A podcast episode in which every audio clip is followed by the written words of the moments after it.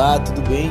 Pega sua xícara de café e senta comigo para mais um Visão e Revolução, o seu podcast diário. Vamos juntos?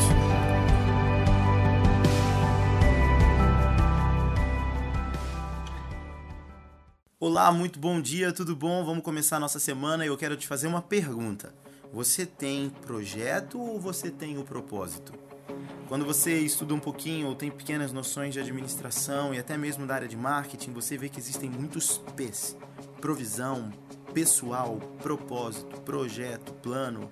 O fato é que a gente é inserido dentro de um contexto de projeto a nossa vida inteira e a gente pensa que às vezes isso é propósito. Mas vamos prestar atenção em algo. Um projeto, quando você vai começar a tê-lo, você precisa ir atrás de pessoas, você precisa ir atrás de provisão, você precisa ir atrás de lugares, você precisa se empenhar para fazer com que aquele projeto saia do papel e ele se transforme numa grande realidade. É maravilhoso você ter projetos de vida, é maravilhoso você ser uma pessoa organizada e eu quero te encorajar a ser sim uma pessoa organizada e que faz projetos pessoais. Você precisa ter um plano de metas estabelecido, sim, você precisa ter os seus recursos de forma organizada para que você construa o seu sonho. O grande problema disso tudo é que muitas vezes a gente está construindo projetos sem propósito. Muitas vezes a gente está construindo projetos segundo os nossos pensamentos, segundo o nosso desejo e até mesmo pautado nas frustrações que a gente teve. Então, porque eu sofri quando era criança, eu não quero que os meus filhos passem por aquilo que eu passei, então eu vou elaborar um plano de vida. Ah, porque eu não tive cursos quando eu era criança, então eu vou enfiar os meus filhos em todos os cursos possíveis. Ah, porque eu sou uma pessoa que passei necessidade, então eu vou ser alguém que vai se matar para trabalhar para nunca mais ter de passar necessidade. Esses projetos, embora eles tenham uma aparência maravilhosa, eles não se fundamentam sobre um propósito, eles se fundamentam numa resposta. E quando a gente apenas está dando resposta aos nossos anseios e dando resposta às nossas fraquezas ou até mesmo os nossos projetos, eles tendem a ser todos caídos. Isaías 55, Deus está falando que os pensamentos deles são mais altos, que os caminhos deles são diferentes. Por quê? Porque a mente de Deus ela é completamente diferente da mente humana que foi contaminada pelo pecado. Mas aí há algo que acontece nesse meio do caminho, e esse algo no meio do caminho da humanidade se chama Cristo. A cruz nos inseriu na natureza divina. E a cruz nos deu uma nova mentalidade. Agora, junto com essa nova mentalidade, o que deve nascer é o senso de propósito. E o senso de propósito não fala sobre o seu propósito pessoal, entenda. Eu não acredito muito que nós tenhamos propósitos pessoais. Eu penso que existe um único propósito, e o único propósito é o Senhor sentado no alto do Monte Sião, governando a terra com seu reino estabelecido aqui a partir dos seus filhos. Isso eu penso que é o único propósito. E nós estamos aonde nesse lugar? Nós estamos cooperando com esse propósito, inseridos nessa realidade dentro de pequenas perspectivas de revelações específicas que ele nos dá. É por isso que todas as coisas cooperam para o propósito, ou melhor, para o bem daqueles que estão inseridos no propósito. Quando nós temos propósito nele, então nós não precisamos ir atrás de pessoas, nós não precisamos nos empenhar como se nós estivéssemos correndo sozinhos uma corrida. Porque se os sinais acompanham, então nós faremos conexões divinas, nós faremos contatos, nós teremos seremos inseridos em lugares e às vezes sem nem nós nos esforçarmos.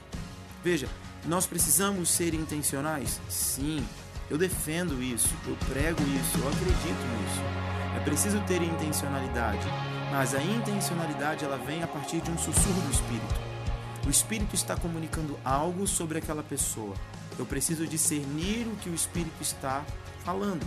Então eu sou intencional em comunicar com aquela, em conectar com aquela pessoa para compreender o que aquela pessoa vai junto comigo construir para o propósito. Eu sinto algo sobre um lugar. Então eu vou intencionalmente estudar sobre aquele lugar para discernir o que Deus já está falando. Não sou eu que vou construir um projeto, eu estou dentro de um propósito.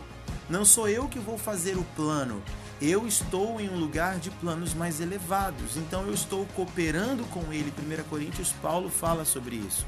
Nós somos cooperadores. Então nós temos que entender que o propósito ele agrega de que forma que tudo coopera para o bem.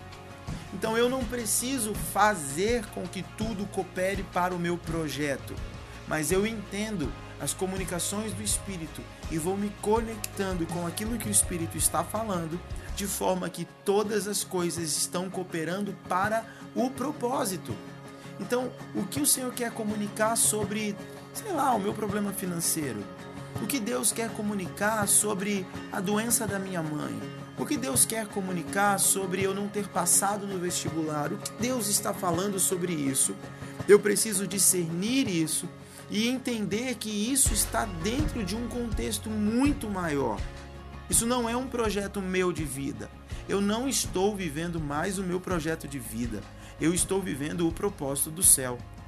Eu não estou mais escolhendo tomar o meu navio e ir para Tarsis. Deus me chamou para Nínive. E mesmo que eu vá no meio do caminho fugindo de Deus de alguma forma, eu vou parar em Nínive, porque eu não tenho projetos pessoais. Eu estou inserido num propósito. Inserido num propósito, discernindo tempos, compreendendo estações, ouvindo a voz de Deus, sendo intencional naquilo que Deus quer comunicar, todas as coisas vão se encaixar. Eu tenho um amigo que fala que eu sou um navegador e que eu vou como se eu tivesse com um mapa seguindo sinais. Eu adoro isso, porque eu vejo que isso é uma realidade na minha vida. Eu olho para os magos que foram ter com Jesus, eles acompanhando os sinais, eles chegaram até o Messias. Então, quando nós compreendemos tempos, estações e sinais, nós estamos inseridos num propósito. Ah, mas e os seus sonhos? Você, você não acha que você tem que ter sonho? Eu acho. Eu acho que você tem que ter sonho, desde que ele esteja inserido no propósito. Eu acho que você tem que ter os seus desejos, desde que ele esteja inserido no teu propósito. Eu acho que a maioria dos teus sonhos e desejos a partir do teu novo nascimento, eles na verdade nem são teus, eles são do próprio Pai que plantou em você um vislumbre profético daquilo que vai acontecer. Só que dentro da nossa expectativa natural e limitada, a gente acha que as coisas vão acontecer de um jeito, mas elas vão acontecer de outro jeito. Então eu sempre sonhei em ser um hippie tem, tinha uma Kombi e andar pelo país fazendo um monte de maluquice. Mas o Senhor falou que esse sonho foi plantado por Ele em mim, mas não é que eu vou ser hippie. Mas há um propósito estabelecido dentro de uma contracultura. Eu estarei rodando por aí fazendo muitas loucuras, mas não do jeito limitado que eu penso. Então veja, o que eu pensei que era um sonho meu, na verdade, foi ele que plantou um vislumbre profético do seu propósito. Eu não tenho mais um projeto de vida, eu tenho o propósito do céu estabelecido em mim, eu tenho a agenda do céu estabelecida em mim, tenho um tempo de Deus estabelecido em mim e eu sigo acompanhando os sinais e juntando peças de um quebra-cabeça e vendo que tudo sempre está cooperando para o bem.